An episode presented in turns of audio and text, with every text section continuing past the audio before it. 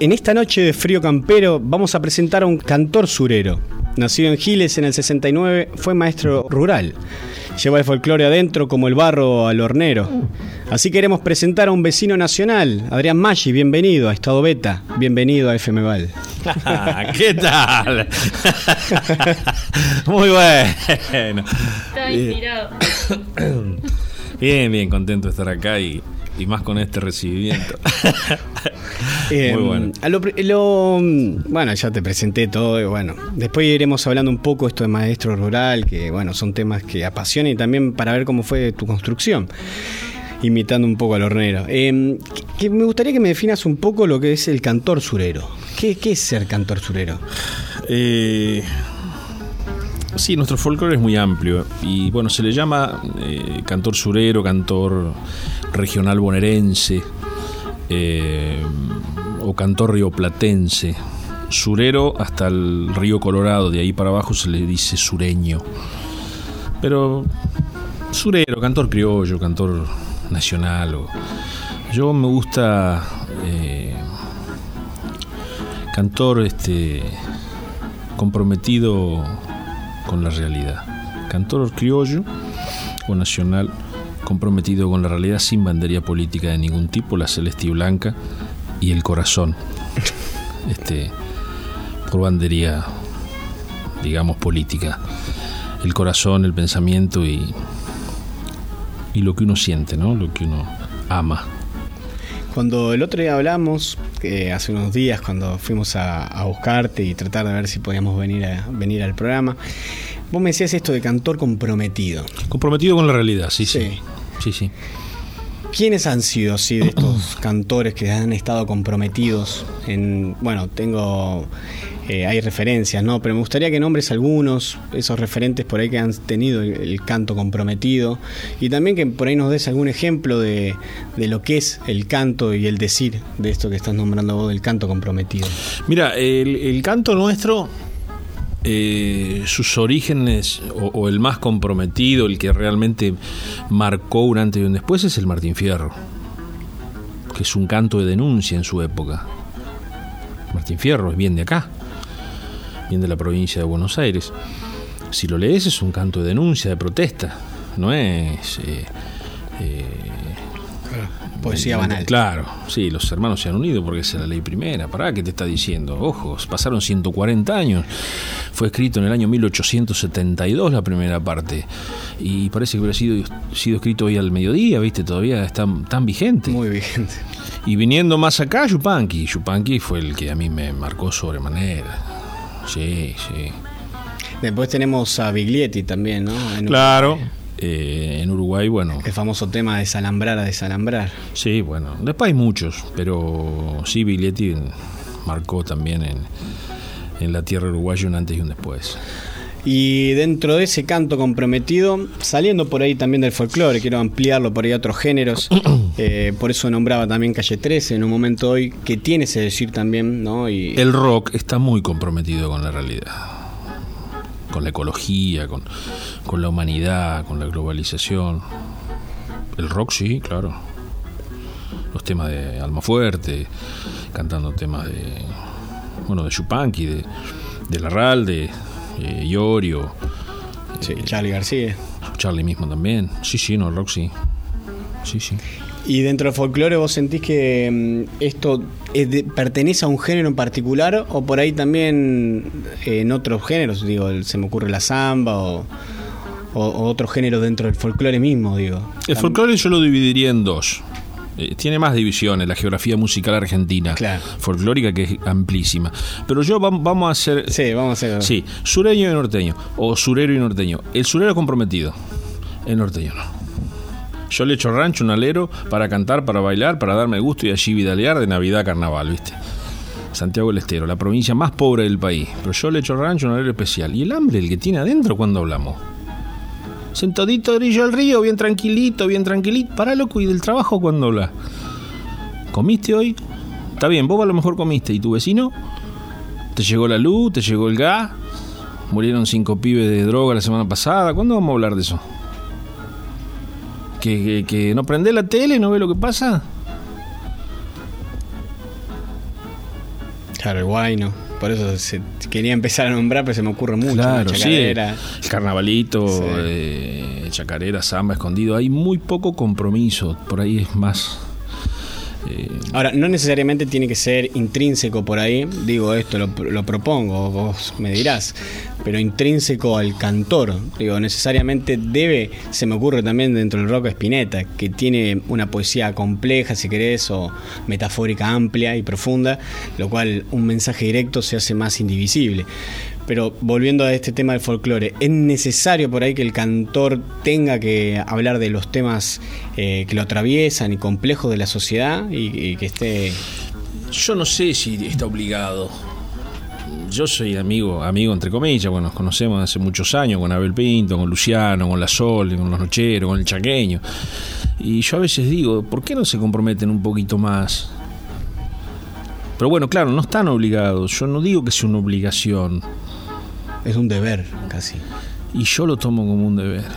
Yo lo tomo así, ellos aparentemente no. ¿Viste? A mí me encanta Abel Pinto, por ejemplo, como canta. Pero fíjate vos si desde el lugar que lo ocupa, llegándole a millones de personas, tuviera un poquito más de compromiso. Está bien cantarle al amor y está mejor vivirlo. Sí, claro. Pero hay otras cuestiones también. ¿Cuánto? ¿Qué camino podrían marcar? ¿Vos sabés si, si, si de repente se empezaran a comprometer con otras cuestiones? Sí mandaría política, ¿eh? no, no metamos la, la política que cuando la metés siempre hace Sí, sí. embarra la cancha, ¿viste? Pero sería Por el hombre, no sé si me entendés. Sí, sí, sí, te entiendo perfecto, pero digo, eh, ¿sería popular? ¿Llegaría a masas si tuviera ese canto? Sí, porque ya está instalado. Despertaría conciencias a Ah, podría ser un buen artilugio hacerlo ahora. que- Claro, que ahora, no, antes no, porque no, no lo- no lo hubieran. no habrá llegado. ¿Me entendés? Claro. Bueno, por eso también se, se pone cada vez más eh, interesante el asunto de Mercedes Sosa y tantos otros, o León Gieco, que se han tenido que por ahí refugiar en ciertos momentos, ¿no? Se han tenido que exiliar, como es la palabra adecuada. En el caso de Charlie también, ¿no? Que cantó, Horacio, claro. Que ahora va a cumplir 91 años en Bueno, 20 da- días. y- Daniel Soruco, acá en San Andrés de Giles. Sí, también, claro. Sí, sí. Hay Que han tenido que irse. Daniel, bueno, eh, fíjate vos que forma parte de uno de los grupos más importantes de nuestro país. Lo tenemos acá a cinco cuadras. Mm. Pero en los pueblos pasa eso. Pero si vive acá, lo veo el domingo el remate con el suegro y con Claudio, ¿dónde va a ir? ¿Dónde es? En los pueblos a veces pasa eso. Y lo dice el negro Luna en una canción. ¿A dónde va a ir este si vive en mi casa? El- no lo está bajando, lo- se está bajando él, ¿me entendés? Sí, sí, claro. Lo- Es la, la típica frase ¿no? que ha trascendido, la de que nadie es profeta en su tierra. Un poco así parece que fue. Y uno tiene la gente que lo quiere, que lo cuida, que lo mima, que lo apoya, incondicional. Eh, y uno lo valora y lo agradece sobremanera. Y ya que estamos en este tema, Y me, hay otros que... bueno, claro, me gustaría que por ahí hablemos un poco sobre tu relación con San Andrés Giles, ya que hablamos sobre el pueblo y, eh, y estamos en este tema sobre por ahí el cantor o el artista, porque podremos hablar también un poco del artista. Por ahí el médico acá sí triunfa, ciertas profesiones, si sos bueno, si ya con tener el título y ejerces, te va mejor. Pero por ahí hay ciertos artistas acá que han trascendido, eh, se me ocurren varios, ¿no? Pero para no dar nombres, digo, ¿cómo es esa relación que vos tenés con San Andrés de Giles? Eh, ¿Por qué no, no te cansás de tocar o no haces festivales acá donde traes a millones de otros artistas que conoces? Mira, hoy cerré para el 8 de julio en Perito Moreno, Santa Cruz. Me piden que vaya el 7 para hacer un tema en un acto escolar. El 8 un recital y posiblemente el 9 en los antiguos. Y yo digo, qué lindo, ¿no? He pedido pasajes en avión, me voy con mi hijo. Eh, soy una persona feliz de poder a los 46 años disfrutar esas cosas. Después de algunos cachetazos que a uno le da la vida, eh, uno se despierta realmente, se despabila. Y vos decías, anduve medio dormido, caminando dormido. Y entonces, como ya maduro que soy, eh, ya un adulto, eh, a veces me retraigo, a veces me encierro en mi galpón, que está acá a la vuelta, y, y me paso cuatro o cinco horas ahí con, con, mis porquerías viejas y, y soy feliz. A veces es como que o me recluyo en mi casa. Mi relación con la gente de es, es, es como es. Eh, por ahí les pido disculpas, pero bueno, yo soy como soy.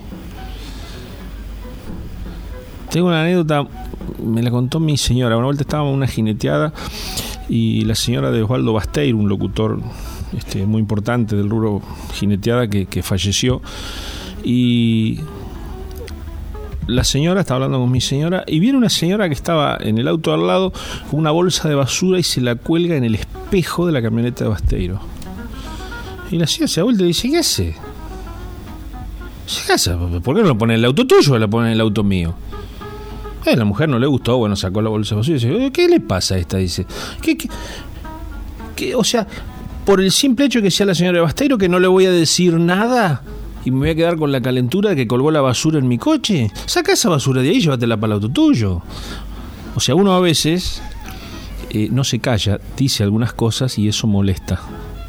Pero eso forma parte de la felicidad mía, porque si uno se calla la boca, si vos te dirían, mira, tenés que callarte. A esta altura. Claro. Y es parte, es parte del cantor surero. Caso. Parte del hombre. Dice, a veces lindo putear y dice, ¿por qué no te al carajo? Como también uno le dice gracias a los amigos, a la gente, gracias a vos por invitarme. Pegamos onda del primer momento que charlamos dos palabras. Yo pego onda o no pego onda, ¿viste? Hay o no hay, esto es. Y eso no. No se compra en el kiosco de la esquina ni, ni se esfuerza. Es como contacto con una persona, con una mujer o alguien del, de, de distinto sexo o del mismo sexo, si, si hay posiblemente amor, que bueno, hoy está todo. Eh, eso no se finge. Pues yo soy muy feliz acá. A mi manera soy muy feliz. Si hago feliz a alguno acá en Giles, bueno. ¿Y podremos tener algún día algún festival, algo? Sí, claro. Llevado por vos Eh, adelante con sí. varios artistas. Sí, sí. Yo cuando compré el galpón acá a la vuelta iba a ser un teatro. El galpón acá a la vuelta. Acá a sí tengo un galpón acá. De 9 metros por Ah, sí, 25. sí, sí. había- No estaba carpintería. Sí. Iba a ser un teatro. Después, bueno, metí un mueble, metí dos, metí tres, cuando quise acordar. Ahora olvídalo, pero. Eh, sí, sí, más adelante. Ahora tengo que, que lograr algunas cosas mías personales. Pero ya después me voy a entregar más a, a hacer cosas. Bueno, eh, me gustaría en este momento pasar a algún tema tuyo. Tenés un montón y hoy hablamos antes. Eh, me gustaría que de esos temas que te había hablado un poco, que elijas uno para poder pasar y le hagas una pequeña introducción. ¿Por qué? ¿Qué te surgió? ¿Qué te motivó a hacer ese tema? El hornero. Desde el año 1928 es el ave nacional. El periódico La Razón hizo una encuesta con los chicos de la escuela primaria de todo el país. La pregunta era muy simple. ¿Cuál debe ser el ave nacional? Salió ganador el hornero, segundo salió el ñandú, tercero el cóndor y cuarto el tero. Quedó como ave nacional el hornerito. Lo votaron los chicos de las escuelas primarias de todo el país. Pero claro, en este país tan federal, gana el hornero y en la Patagonia, por ejemplo, no hay hornero, por lo tanto los chicos de las escuelas de, de la Patagonia nunca lo iban a votar. Son varios países en uno. ¿no? Quedó como ave nacional el hornero. Año siguiente, 1929, la pregunta era cuál debía ser la flor nacional y salió ganador el ceibo. Al hornerito yo le escribí una milonga simple, sencilla, que me llevó mucho tiempo, mucho trabajo e investigación. Y si la querés escuchar, Vamos a escucharla entonces. el hornero. Unos lo llaman casero, aloncito o albañil. Juan del Barro allá en Brasil en mi pago, en mi pago es el hornero. Con paso vivo y ligero de rápidos movimientos, suele caminar atento bichando sin alzar vuelo, la vista fija en el suelo en busca de su alimento. De color pardo terroso, los ojos, patas y plumas, pechera blanca se suma para dar un pájaro hermoso. Ni su canto melodioso, ni un plumaje colorido, ni un vuelo muy sostenido le da el renombre que tiene, porque su fama mantiene por cómo construye el nido. La cabeza redondeada, el pico largo y delgado, ligeramente curvado y un no sé en la mirada, la cola larga y cuadrada, media rojiza además, y dos patas que quizás le sirven para andar galante, con tres dedos para adelante y uno más corto para atrás. Arma el nido en cualquier lado, árbol, cornisa o tranquera, un molino, una cumbrera o el poste de un alambrado. Después que el barro ha encontrado con hoja o crines, lo amasa y con el pico se pasa a metacarrear con esmero y en pocos días el hornero ya tiene lista su casa. Siempre hornerito has construido cada cría un rancho nuevo y como flores los huevos que en primavera han venido. Con tu pareja que ha sido fiel de por vida con vos, animalito de Dios digno ejemplo de ternura, ya que al llegar la postura dicen que incuban los dos. Tordos víboras jilgueros comadrejas y gorriones son los posibles ladrones de la casa del hornero que habrá de jugarse el cuero con el pico y su cantar pa' que no puedan de entrar a la alcoba ni a la sala donde la hornera se instala pa' los pichones sacar se turnarán sí señor para traerles comida y al volver uno enseguida canta y le avisa su amor en dúo con gran valor cuando salga de la sala como aplaudiendo las alas cara al cielo y pico juntos, cantarán de contrapunto sacando pecho con gala. En el campo me han contado que el nido al rayo lo ataja, que el domingo no trabaja ni tampoco lo feriado. Pero del indio olvidado si entramos a estudiar su ciencia, encontramos una creencia, aunque rara, muy hermosa. Pa' que aprendan a hacer chozas, se lo envió la providencia. Si canta en un temporal es porque está por parar y el que lo llegue a atacar seguro que le va mal. Dicen que es medicinal solo el nido abandonado, un trozo de horno mojado para la afección en la piel, se pasa un trocito de él y al tiempo estará sanado. Es el ave nacional, es símbolo de trabajo y es dicha lo que nos trajo ese pequeño animal. Es augurio sin igual ver su nido donde quiera o su estampa tan campera sencillo, aunque bien plantado, de arquitecto consumado y un albañil de primera. ¿A dónde se habrá marchado con ese humilde aleteo que ya casi no lo veo sobre su nido, sobre su nido parado? Es un pájaro sagrado y mansito por demás. Si vuelvo el tiempo para atrás cuando la gomera usaba, cualquier bicho cascoteaba, pero un hornero jamás. Hornerito, ¿qué te han hecho? Decime por dónde andás, cabeza echada para atrás, bien firme sacando pecho. Hoy que estás en el repecho, yo te quisiera encontrar, para así poderte invitar, ande vivo lo más pancho, pa' que compartas mi rancho, que quien te va a molestar.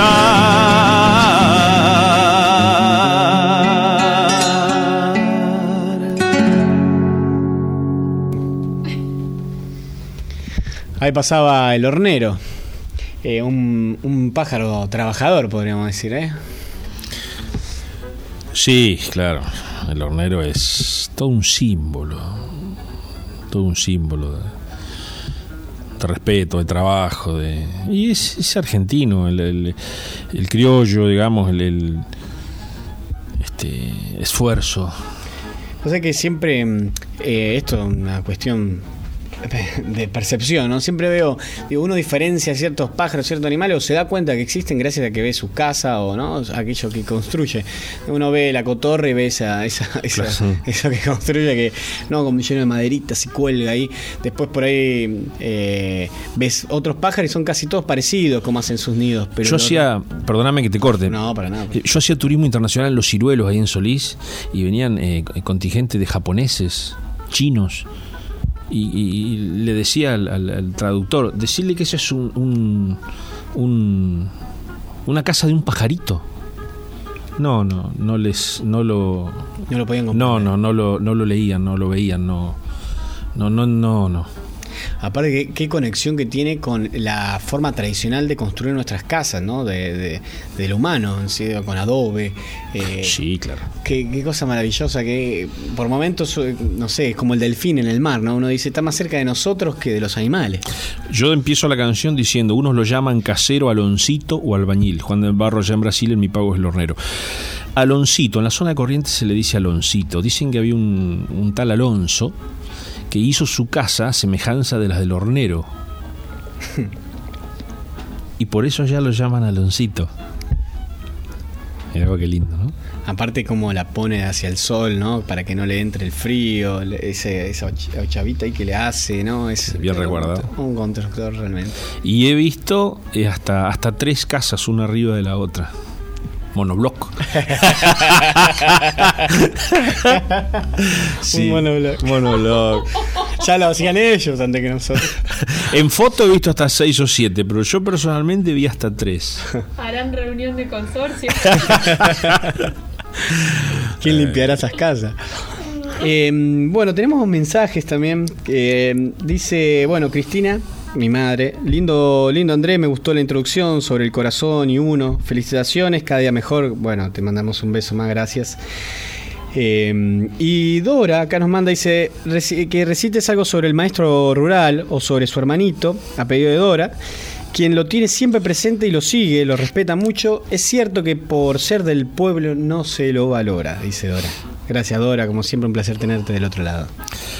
Eh, yo vuelvo a repetir, en Chile tengo mucha gente que me quiere y algunos... este, este, y algunos no tanto. Pero eh, yo en Gil lo que quiero es vivir. Eh, yo lo que quiero es vivir tranquilo acá nada más. Y de hecho lo, lo logro. Es una ciudad bellísima para vivir. Así me dijo mi señora, si algún día me separo de vos, de acá no me voy. y se lo agradezco también. Es muy bello Giles para vivir. Sí.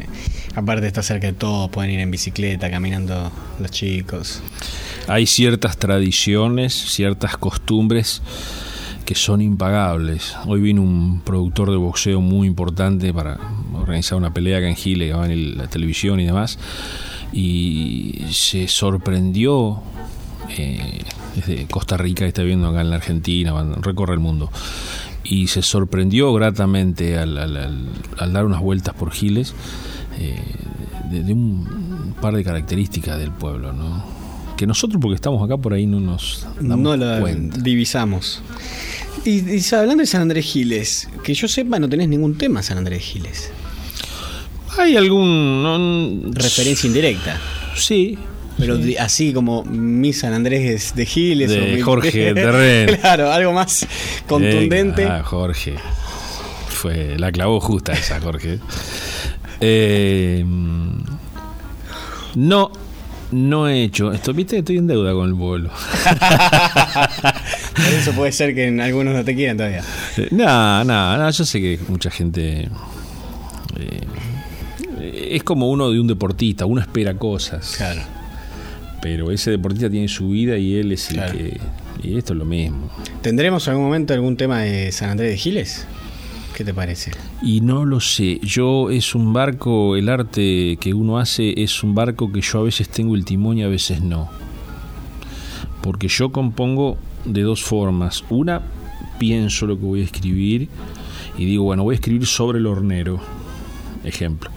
Busco material, en fin, me centralizo. O ahora sobre el padre brochero, por ejemplo, voy a retomar una vieja canción que empecé hace muchos años.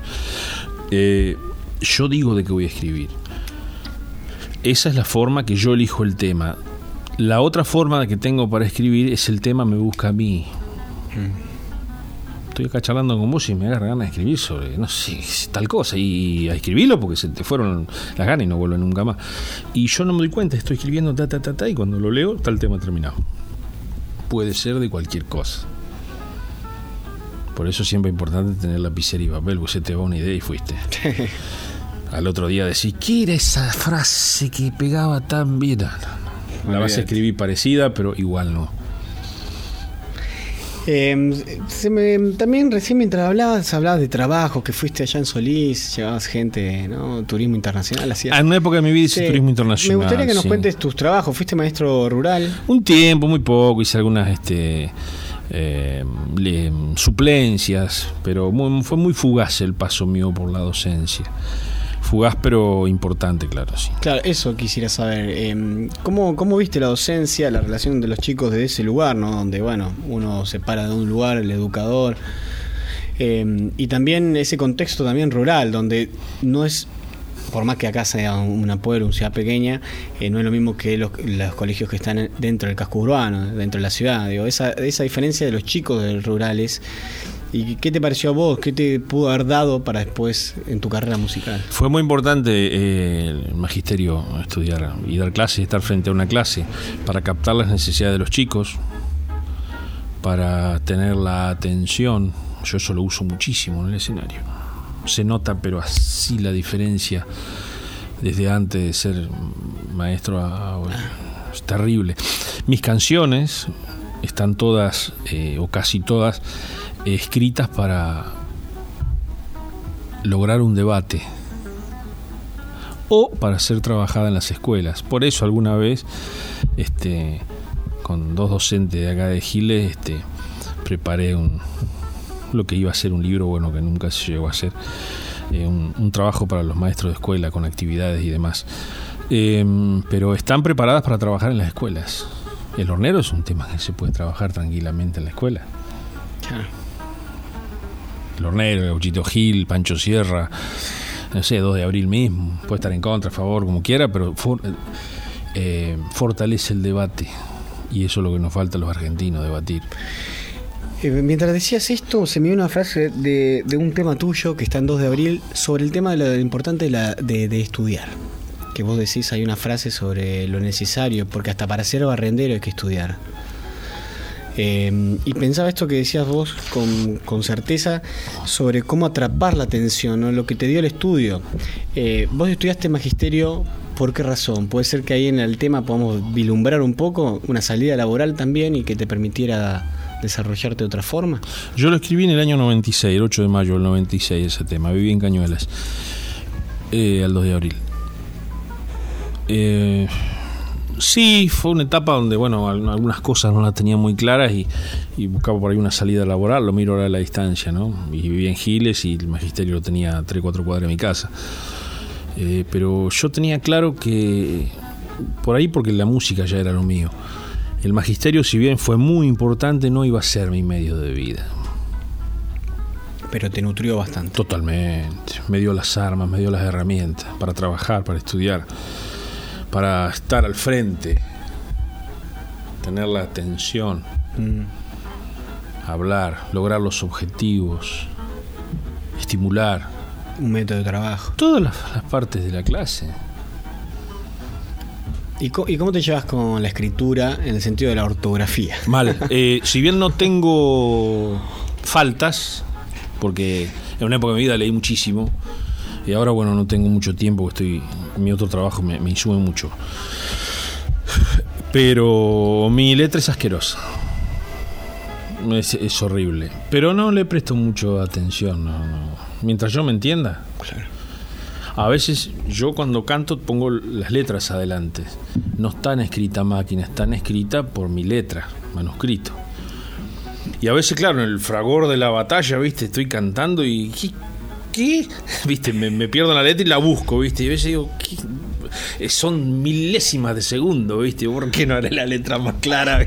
Más grande, ¿no? Pero bueno, zafo, ya uno. Y tantos años en, en, en, esto se hace. Y lo maneja el escenario. Preguntale a Daniel, uno se vuelve pillo, se vuelve. Astuto. Eh, en la jerga se dice de otra forma que bueno, no viene el caso. eh, bueno, me gustaría que vayamos con otro tema. Vamos a. Eh, a mí en particular quisiera dejar eh, un tema emblema que recién lo cité para el último. Uh -huh. Me gustaría que por ahí presentemos otros. Yo te había contado hoy un par de botas que me gustó mucho. Eh, ahí como la performance, como se le dice hoy, ¿no? Tu, tu forma de, hablar de varios personajes, esa, que están conversando, hacer diferentes voces. Me pareció muy ilustrativo para también mostrar más allá de tu canto esto de personificar. Sí, bueno, eh, yo hice teatro acá en Chile creo que un año. Después no, no, era lo mío, ¿no? Pero también me sirvió en cierta manera. Eh, tal vez buscando lo que después utilicé en letras como esta, donde hay varios personajes, como en La manta del camionero, este, el hijo rockero en uno de los últimos discos, donde habla por ahí el pibe, con el otro pibe, el padre. Eh, y bueno, en, En un par de botas de don Julio Gutiérrez Martín, un escritor de Teodelina, provincia de Santa Fe.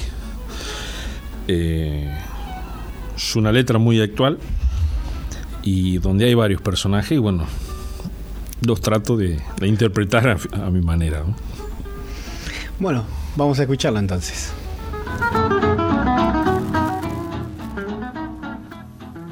Sentado en su despacho, el comisario estaba hojeando expedientes.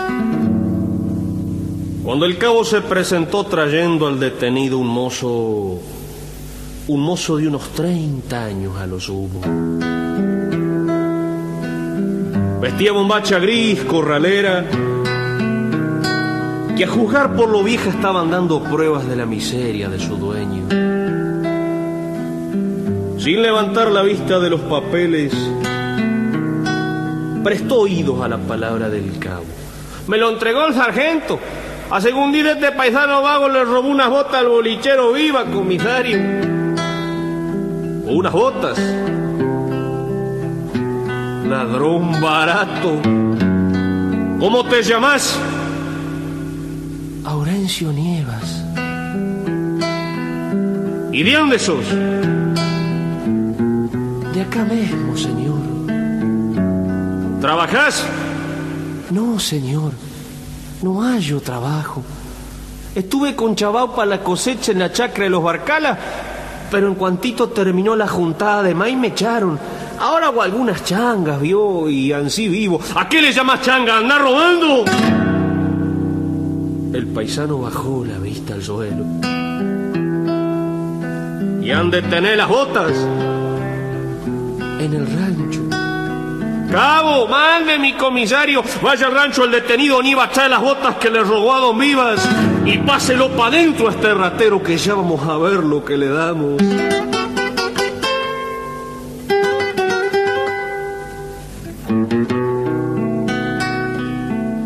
Salió el cabo llevando al detenido y el comisario se quedó pensando, un par de botas, ni para robar sirven estos paisanos vagos. Habían pasado dos horas. No habían pasado dos horas que un milico se le cuadró en la puerta de su despacho. Permiso, mi comisario. Fui hasta rancho del detenido Nieva a traer las botas que le robó a don Vivas. Me las dio su mujer, las tenía puestas un hijo de ellos, un guricito de unos ocho o nueve años. ¿Con qué esas son las botas? Son muy chicas para ensuciarse las manos. ¿Y qué decía la mujer? Nada, mi comisario, nada. Lloraba como una magdalena. Cuando me iba a ir, me dio esta carta para que se la diera usted en sus propias manos. A ver, déjame, déjame. Mujeres que le piden los maridos. Nada más natural, claro, lo malo, lo malo es que siempre los hayan angelitos, aunque le hagan sombra al mismo diablo. Pero esa carta, esa carta era distinta a todas.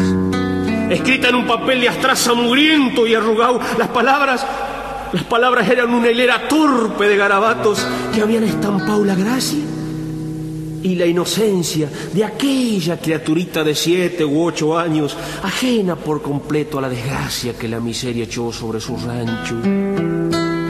El ceño del comisario se fruncía al tiempo que le iba descifrando y al acabar de leer, al acabar de leer casi temblaba la sucia hoja de papel entre sus manos. Agente, mande mi comisario, vaya al rancho al detenido Nievas, lleve esa botas que ha traído Dígale a la mujer que es un error, que nos disculpe. De vuelta me le pregunta al bolichero de parte del comisario, ¿cuánto valen las botas? Se las paga y, que se olvide el caso. Espere, no se vaya. Aurencio Nieva ya mismo me lo largan y que no deje de llegarse hasta acá mañana mismo. Puede que le haya hallado algún trabajo. Se retiró el milico tras la orden y el comisario se acomodó en la silla para repasar esa sucia hoja de papel que aún temblaba como un pajarito ondeado entre sus manos. Señores reyes magos, yo les pido, yo les pido que se acuerden este año de traerme las botitas. Yo soy bueno. Yo soy bueno. Y a según me han contado los demás chicos, si uno se porta bien todito el año, ustedes no se olvidan del regalo. Al apartar la vista de la hoja, sintió como una brasa dentro del pecho y echó afuera la rabia murmurando, mientras que la miseria haga ladrones de esta laya, yo nunca serviré para comisario.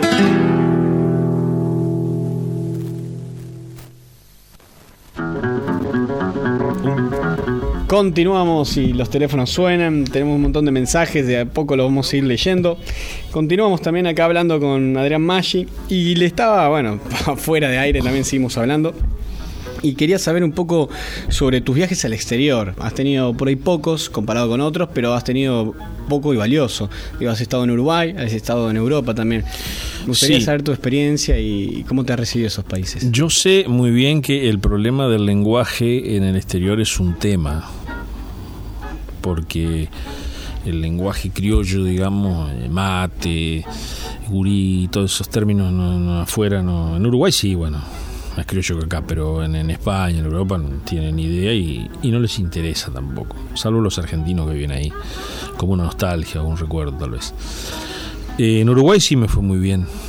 Eh, en Durazno y en Tacuarembó, bueno, fui a representar a Argentina, fui revelación en el 2003, 2004, me fue realmente muy, muy bien. Eh, Durazno, Tacuarembó, dos ciudades muy importantes de Uruguay. Eh, después en España fui hace más de 20 años con mi hermano, estuvimos recorriendo allá, canté en un par de lugares sin importancia.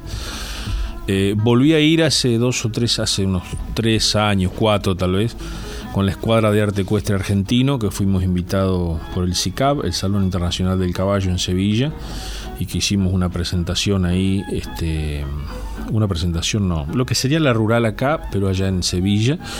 Estuvimos ocho días, eh, hicimos siete presentaciones, la escuadra completa, los caballos, los, eh, el ballet, eh, los indios, los aborígenes, los gauchos, y yo en la locución del espectáculo. Fue algo sublime lo que viví ahí, lo que, lo que experimenté, lo que aprendí siendo parte de un grupo. Yo siempre fui solista, lo sumo tenía músicos, pero eh, formando parte de un, de un todo fue muy importante para mí. Gente muy profesional, como la Escuadra de Arte Argentino, realmente eh, hubo un antes y un después ahí en el CICAB, que es lo más importante en el mundo que hay sobre el caballo, después de que fue la Escuadra Argentina. El extranjero, digo extranjero, eh, estamos hablando de España, ¿no? Cuando te escucha, ¿hay diferencia en su oído atento, en su postura, en cómo te percibe, a por ahí a- acá en Argentina, al provinciano? No, yo no noté interés para nada. Es más, los españoles vienen a cantar acá, todos. Todos los españoles vienen a cantar acá. Todos. El argentino España triunfó en esa época era Pimpinela, cuando fui hace más de 20 años, pero no, muy pocos casos. Por ahí acá en la prensa sí, viste. Si yo te digo que hice 15 Gran Red en Madrid, vos no tenés como... Pero no, no, la verdad es que no, No, no tienen tanta no, no, no les interesa, nuestra cultura, nuestro lo que llamamos criollo y ese mundo. para nada. En Uruguay todo lo Mi experiencia. Sí. Eh, en Uruguay no, en Uruguay tenemos tanto para aprender de los uruguayos, del respeto a- al criollo, son terribles. Están, puede ser que también tengan como una cultura más arraigada todavía claro, a lo sí, sí. nacional. y al- El canto popular que le llaman ellos, sí, sí, es bien, bien, bien... eh, comprometido. sí, totalmente, sí. Canto popular, como le llaman ellos. Cita Rosa, los olimareños, Pepe Guerra, Vignietti, Carvajal, ah, de la vieja guardia canto popular. Eh, pero sí, bien arraigado a la tierra, en los festivales de aquellos. Recién hablabas de los premios que te han dado, te han otorgado varios premios. Sabemos que los premios, bueno, ¿no? Hacen, le marcan a uno como, bueno, estoy haciendo bien las cosas, pero tampoco hay que dejarse guiar. Me gustaría saber esa relación que vos tenés por ahí con el tema de los premios. Eh, más que hay festivales donde otorgan premios y, bueno, es algo que a veces prolifera también, ¿no? Como para endulzar un poco. Hmm. Pero bueno, me gustaría saber qué, qué, cuál es tu pensamiento sobre esto. Eh, he recibido varios, gracias a Dios. Los últimos con los Cóndor de Fuego en La Plata, que gané dos años seguidos, hace dos años y hace tres años. Pero no, es un compromiso seguir trabajando. Yo no le doy mucha. No, no, no. No, no me desespera. Busco, eh, dijera una gran oradora, busco los fueros del pueblo. Eh, yo busco el cariño de la gente, el respeto y vivir del arte. No busco premios, no los persigo. No, no. Claro. Si vienen, vienen, y si no, no. ¿Qué lugar de Argentina o festival te sorprendió? Así que bueno, pensaste que ibas a tocar ahí o cuando tocaste dijiste, "Epa, hay que estar acá. Cojín y Jesús María fueron los dos lugares más importantes que yo toqué. Sí, sí, seguro. Hay otros, la Biblioteca Nacional, la Emplanada, que tocamos con la Sole. Sí. Pero no, no, eh, para mí, Cosquín. Yo puse de pie a la plaza y eso me, me- me emociona cada vez que. Sí, sí, a los dos días nació mi hijo ahí en Cosquín. Eso fue. O al otro, al otro día. Eso fue, fue supremo para mí. ¿Y cómo te recibió los organizadores? ¿Cómo te recibió la gente? Sabiendo que por ahí no te conocen tanto, digo, obviamente Sí. después del... Es. eh, hoy a los 46 años, con lo que uno ha vivido, eh, me doy cuenta que en esos festivales uno es un número. Y hoy me sirve más y busco más cantar en un festival que puede ser ponerle el hornero en Cucuyo, que me tratan como un ser humano. Digo Cucuyo por decir Ascuene, Gasolí, Mercedes, Luján, eh, no sé, la fiesta del Chancho, lo acá, lo que Sí. sea. eh. Eh, prefiero hoy cantar así en, en los pueblos, en los pueblitos, o, o en General Cabrera, como fui los otros días para el 2 de abril, que me hicieron ir un día antes, premio de acá, agasajo, homenaje, comida. eh, ya no saben cómo mimarte. Eh, y que ir a Cosquín y que eso es un número, no te dan alojamiento, no te dan comida. Eh, no- no- es muy. Claro, despersonalizado y deshumano, diríamos, un poco el trato. Sí. Como decías vos, un número. Es como se prostituyó, no sé si me entendés. Sí, sí. Bueno, en Jesús María hubo toda una polémica cuando tocó, cantó esta chica. Eso es otra cosa, eso es esa parte. Lo de Lali Espósito, yo no sé si no buscaron publicidad con eso. Te explico por qué. El festival dura lo que dura y después se hace una noche más. Donde nunca hay folclore. Este año le tocó a Lali Espósito. Así que fue más lo que trascendió como Sí. problemático Sí, que realmente. Para mí sí. buscaron a propósito. Todos los años se hace. Han ido bandas de, de- allá, bueno, se usa mucho el cuarteto.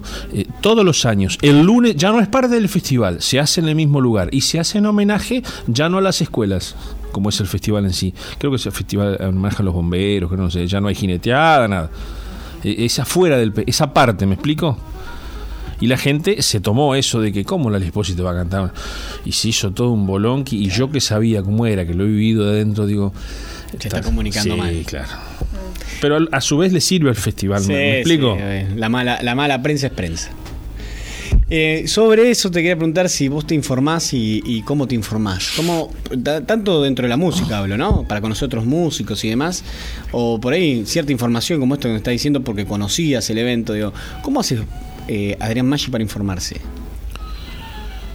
Si es que te, interesa Sí, sí. informarte. Hoy estoy muy metido, o sea, estoy bastante informado de lo que es política, la realidad argentina. Eh, Hoy me, me preocupa, desde hace muchos años me preocupa. Desde hace un par de años vengo muy preocupado con eso y, y lo vivo en carne propia y, escribo sobre eso. El último disco, El cantor debe ser libre, está un poco eh, sobre eso, sobre los cantores militantes, sobre los actores militantes y todo eso que yo no comparto para nada.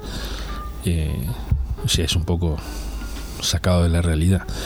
¿Cómo me leo? Leo todos los días, leo el diario virtual, pero leo informaciones, este, televisión y ahí nomás. No es tampoco que. No, no. Y con los músicos, lo- los, colegas, bueno, voy una vez cada 15 días a ahí, ahí donde soy socio y, y charlo con músicos. Este, tengo charlas periódicas con, con el manager de Horacio, el chaqueño, reuniones y son muy productivas porque uno está este, actualizado, digamos. Eh, hoy, ¿qué es lo que, mm, en este canto comprometido, qué es lo que hoy te compromete de la sociedad? ¿Qué es lo que estás notando en la sociedad? Más allá que ahí diste, dimos, vimos un poco de luz en lo que decías recién. Pero digo, ¿qué es lo que lo compromete hoy por hoy Adrián Maggi en sus temas y en su decir? ¿En qué estás fijándote y qué te gustaría cantar? La deshumanización del hombre. Los ídolos eh, de cartón. La falta de objetivos, como charlábamos recién, que cuando te pregunté qué opinabas de los chicos que, se, que murieron en esta fiesta, tuviste una frase que ahora se me escapó. Me quedé la falta de, no sé, algo así dijiste. Sí, eh, te lo cuento. Eh, resulta que eh, de estos chicos no es el único caso. La, la tasa de mo- mortalidad por homicidio o por suicidio es muy alta cada vez más en los jóvenes adolescentes. Esto podrían, dentro de ese marco, puede entrar tranquilamente. Pero tuviste una frase, eso pasa por la falta de... Ah, falta de objetivo, falta de, de ideología, de aspirar. Bueno, esto es como la escritura, no lo copiaste en su momento, Sí, se fue. se. Tuviste una frase que me quedó picando, ¿no? Eh, y bueno, eso- esos temas me preocupan sobremanera. Yo escuché a un DJ, creo que es, que dijo, lo que pasa es que los chicos que no se drogan no entienden la música electrónica. Puta carajo, ¿qué, qué, qué me decís?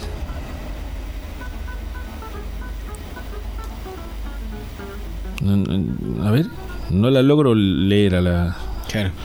¿Qué, qué, qué- qué- de qué me perdí? ¿Viste? No sé, me explico. Que tengo que ir a esa fiesta y, y darme con un Superman de eso para ver qué, qué- qué- qué están tocando. O sea, yo no me crié para eso. Mi país no me necesita, ni mi pueblo, ni mi barrio, ni, ni... ¿Para qué me eduqué? ¿A dónde voy? ¿Qué persigo? Vos no haces este programa descolgado, vos tenés un lineamiento, arrancaste hace X cantidad de tiempo y tu idea es, vos, o sea, no, no son cosas descolgadas, vas buscando continuar algo, seguir algo. Eso es lo que nos está faltando, me parece. No, no sé si soy claro, ¿no? Totalmente. Eh, sí, de hecho nosotros lo vemos como productores del programa y este programa en sí vemos que hay una problemática grave en los jóvenes que por momentos algunas cosas vislumbran una suerte de hoy, bueno, eso puede ser positivo, ¿no? Porque uno piensa, bueno, hay ciertos ídolos que no hay tantos ídolos y eso que puede en un punto parecer ser positivo porque hay más voces. Pero después eh, uno a veces le pregunta qué te apasiona, qué quisieras o, o cómo imaginás o soñás el futuro de la humanidad por ahí, ¿viste? O de tu conjunto, tus seres queridos y no, ni idea, hay una respuesta vacía. Pero es que tenemos desde los políticos, hay un vaciamiento eh, de valores. Yo me he encontrado con colegas del nivel mío eh, hace muy pocas semanas en Capital, hemos comido juntos y ¿cómo andas de laburo? Bien, yo laburo mucho con Cristina, sí, sí, ¿cuánto cobra? 100 lucas. Bueno, vale 100 lucas. Yo no me pagaban eso y se laburaba muchísimo. Ah. Bien, pasó el gobierno de Cristina. ¿Y ahora? ¿Qué pasa en la cabeza de ese músico que no le va a pagar nadie 100 lucas? Le van a pagar el 10%. ¿Estaba mejor con el otro gobierno? ¿Me seguís lo que te digo? Sí, sí, sí. Entonces, ¿de qué militancia me habla?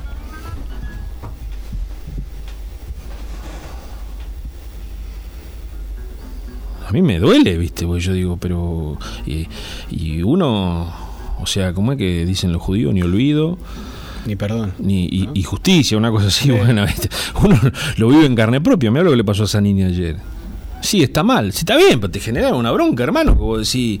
Y yo no tengo otra forma de expresarme. Sí, está mal el, el escrache. Claro. Yo a veces miro Intratables con Santiago del Moro. Y yo no soy de hacer scratch, no me gusta. Pero yo digo, si algún día lo encuentro solo Brancatieri en la calle, yo no sé si no se me escapa una piña y lo noqueo, no sé si- porque me despierta una calentura. Me, me- es- eh, nunca me pasó, nunca le pegué a nadie y creo que no lo haría.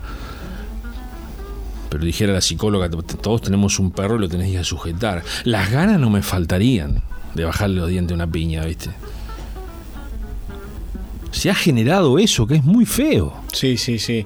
Eh, eso es algo que también nos preocupa a nosotros, eh, el nivel de agresividad y la poco a esto que vos hablabas también, de, de la reflexión o de poder haber discusión un poco más sensata y... Diálogo. Claro, diálogo. Eh, quería, antes de empezar a entrar un poco en lo que es para vos el 2 de abril y todo este tema que has generado con un, a través de un canto y lo, a dónde te ha llevado, porque te ha llevado a recorrer todo el país, te ha hecho ser conocido en todos lados y por supuesto poner el corazón en ese tema. Quería también dar unos saludos y algunos mensajes que nos están llegando que, que, bueno, ya que están, nos pueden, nos pueden escribir a nuestro Facebook, como ya les habíamos dicho, en estado beta, o también al teléfono 2325-440175, 2325-564977. Dice, muy bueno el programa, la familia Crosato de Villarruiz, le manda saludos a Adrián, que lo aprecia mucho. Familia Crosato de Villarruiz. Los quiero mucho. Eh, tuve un gran amigo de esa familia, me demostró su amistad en más de una oportunidad, el gordo querido, que lamentablemente ya no lo tenemos. Pero bueno, esos son los cachetazos que te da la vida, ¿viste? Ayer se nos fue el Neco Guerrieri, gente sana, gente de laburo. Y vos decís, para eso estamos en la vida, por eso hay que bajarse un poquito y mirar las cosas cotidianas y no, y no estar mirando allá a lo lejos, ¿no? Los pueblos tienen ese, esa riqueza cultural y, humana que la tenemos tan cerca y, y, que se nos va perdiendo día a día. Yo cada vez que vengo de, de, algún viaje, que no son tantos ni son tan largos, siempre hay alguien amigo que se fue. Sí, y de ahí salen música, pasión y... Sí, y ya es tarde para decirle, loco, te quiero, o sos un gran tipo. Y a veces nos llevamos por, por pavadas, ¿viste? Por, por... Sí, te acuerdo. Los cristianos nos diferenciamos o nos distanciamos por boludeces a veces. Eh, Otro mensaje dice muy interesante la charla y los temas de Adrián Maggi. Lo felicito, Mabel Pisi. Te mandamos un beso, Mabel. Ajá. Un saludo grande, Mabel. Gracias por llamar. Bueno, me gustaría que cuentes un poco qué es para vos el 2 de abril, tanto como ese hecho significativo para todos los argentinos y a nivel mundial, y también para vos con lo que ha sido elaborar, construir ese tema. El 8 de mayo del año 96 escribí una letra que, cambió mi vida por completo. Yo viví en Cañuelas y bueno, escribí una letra que se llamó 2 de abril, la escribí de un tirón, al otro día escribí, corregí algunas cositas y quedó. Eh, lo grabé y, y, bueno, empezó a conocerse el tema y, y no ha parado hasta, hasta hoy, ¿no? Eh, el año pasado tuvimos me invitó el intendente Pico Truncado con el gobernador allá de Santa Cruz, estuvimos compartiendo, este año fuimos a Córdoba y siempre vamos a un lado distinto. Es una letra es un homenaje a los veteranos de Malvinas eh, y llama a la reflexión. Es un profundo homenaje a los veteranos de Malvinas y llama a la reflexión eh, sobre distintas cosas, ¿no? Se puede estar a favor, se puede estar en contra, todo lo que quieras pero llama a la reflexión y es lo más importante que tiene el tema. Fue escrito con un profundo respeto y, y salió el tema así. Es un, sí, nosotros como le decíamos hoy eh, rescatamos una frase que a raíz de bueno que hacemos una portada como siempre, que el programa se llama Digo lo que siento y rescatamos una frase de ese tema que dice la bandera a media asta eternamente de duelo busca alguna explicación por sus hijos que no han vuelto. Yo sé bien que no es justo que a uno le roben el suelo, pero no es justo tampoco hacerse matar por ello. Nunca olvidemos que el fin no justifica los medios. Vayan estos versos sencillos a los chicos que murieron, inocentes criaturas como el Maciel de mi pueblo. Nos pareció más que elocuente para esto que hoy hablamos, ¿no? Vuelvo a repetir, eh, hay muchas cosas que pueden ser este, charlables, puedes estar de acuerdo o, no en algunas cosas, pero el tema de fondo es la guerra de Malvinas y es el, el, respeto del pueblo argentino y la admiración por, los veteranos que, que, fueron, que volvieron y, y que ahora, mira vos, mi hermano fue a las Malvinas hace un mes y pico y me decía que, que los lugareños de ahí están pidiendo a gritos un acercamiento con la Argentina, porque ya a Inglaterra no les sirve ya se dieron cuenta que no les sirve excavar y sacar el petróleo, lo que hay bajo tierra. Ya es como que la están descuidando y están pidiendo a grito, porque viven de Chile, de que van los chilenos, mi hermano tuvo que ir por Chile, eh, y una vez por semana o por mes por Uruguay. quieren tener un acercamiento con Argentina, porque ya a Inglaterra le cuesta muy caro mandar barcos y aviones de allá. Dice que me contaba mi hermano y medio me emocionaba porque dice, nosotros quisimos tener un acercamiento con Argentina, pero la presidenta de ustedes, Cristina, les dijo, eh, queremos este la ¿cómo es la la, soberanía. Y gracias. Y queremos la soberanía. Si está la soberanía sí. No eso es charla después. Primero hay que avanzar sobre otras cosas y se cerró el diálogo si esperemos que ahora con este nuevo presidente que tienen se logre algo ¿y has podido ir a Malvinas? yo no yo no eh, yo no, no he ido eh, me gustaría seguir por supuesto ¿no? Eh, ir y ver por tus propios ojos. Sí, ver y estar ahí. Bueno, fueron amigos míos los otros días, fueron de, de Navarro, un grupo de veteranos amigos. Debe ser emocionante estar ahí en el cementerio blanco, en, en las islas. ¿Y por qué no hacer el tema? Sería fascinante. Capaz que me emociono. eh, yo me imagino que sí. Eh, Adrián, tenemos un programa que sigue y la verdad que podríamos seguir hablando miles de horas. Tengo un montón de cosas anotadas acá para seguir hablando. Tengo, no, no hablé todo lo que tengo acá anotado, pero mejor. Claro, mejor, porque así te comprometo en otro momento a venir al programa. Disculpa, Para nada, para nada. Eh, vos sabés que dijiste que habías traído algo para recitar. Sí. ¿Te parece que recites eso y nos vamos con el tema de 2 de abril? Dale, como quieras vos. No, no hay problema.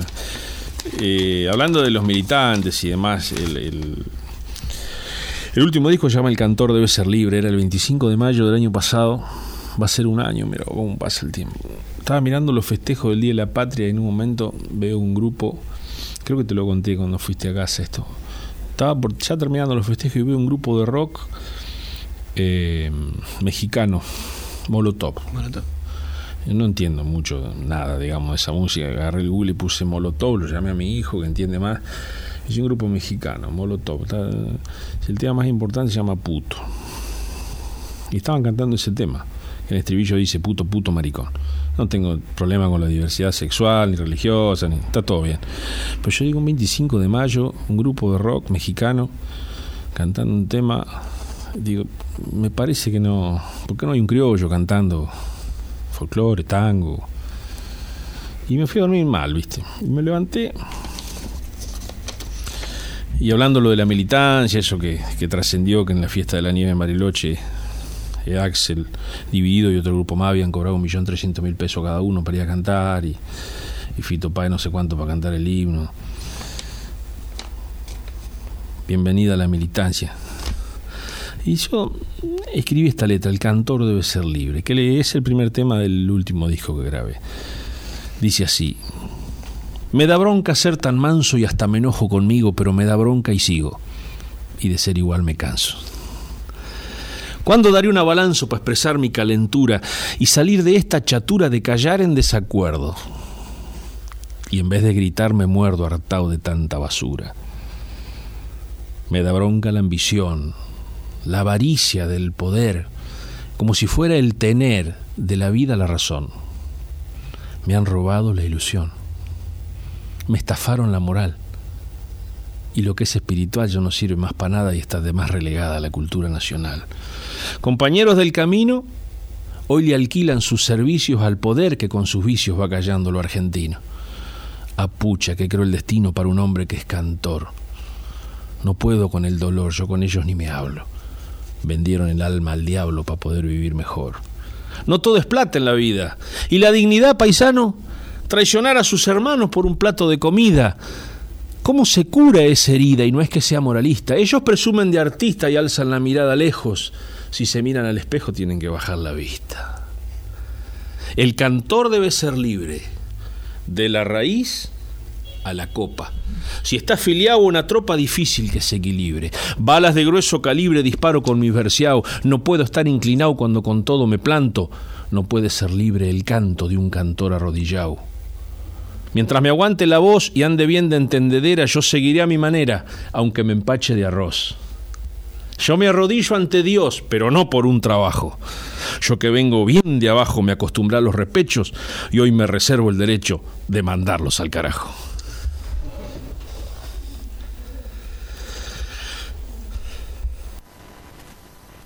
Vayan estos versos para el soldado Maciel de San Andrés de Giles y para todos los que como él dieron su vida por Malvinas. Después de un domingo bravo que se voló con el viento, llegó el lunes a la escuela cansado y con mucho sueño. Cómo se pasan los días que ya casi ni lo siento. Se defleca la semana otra más, sin más remiendo.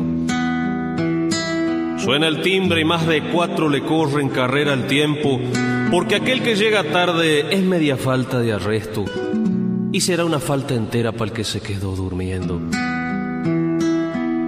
El estudio es necesario hasta para ser barrendero y hay que cuerpearle de entrada que si no, que si no se pone feo.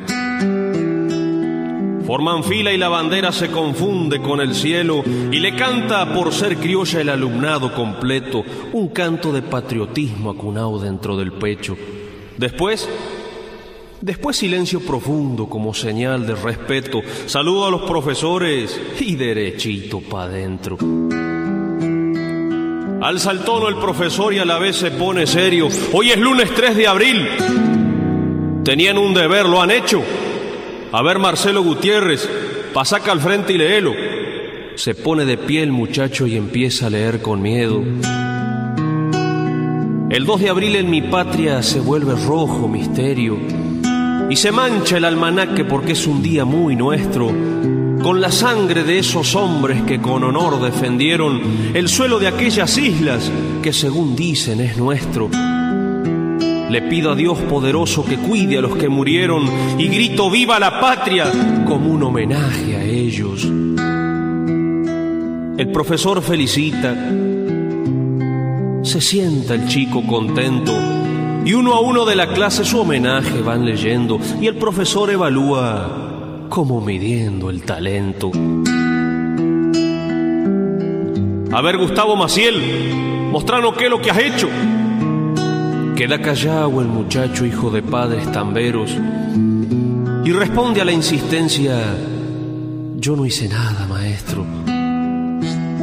Hay un silencio de tumba. Pero Maciel, ¿qué me ha hecho? Si no hizo los deberes, una falta de respeto. Yo soy nuevo en esta escuela y voy a cuidar mi puesto y a nadie voy a permitir que me ande tomando el pelo. Se larga a llorar Maciel con la cara entre los dedos. Suena el timbre y los demás van a jugar al recreo. Cae un uno en la libreta y le duele hasta al maestro, que al verlo llorar se acerca para ofrecerle consuelo. ¿Por qué no hiciste el deber? ¿Por qué no hiciste el deber? Contestá, séme sincero. Y responde el muchacho entre sollozo y lamento. Allá en las islas, Señor, allá en las islas, Señor, yo tengo un hermano muerto. Se fue a defender la patria y todavía lo espero. El profesor sorprendido lo miraba boquiabierto y solo atinó a decir, ¿por qué no me lo dijeron?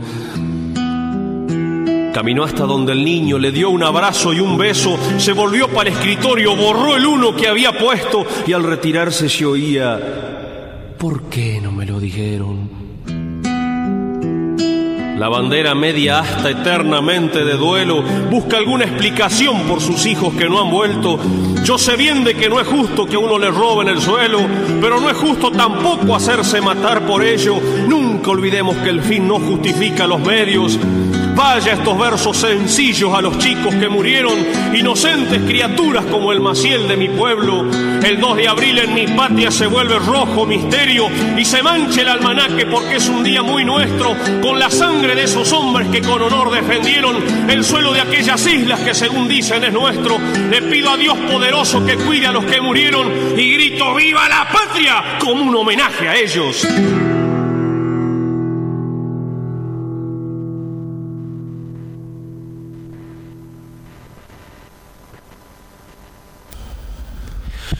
Bueno, eh, quería que también te despidieras. Ha sido un placer tenerte en el programa y hablar así, con esta libertad y, con el corazón en la boca. Gracias eh, por todo, gracias a la gente por el cariño, el respeto, gracias a la radio y a vos por eh, la frase con la cual se llamaba el programa de hoy, ¿no? Decir lo que siento.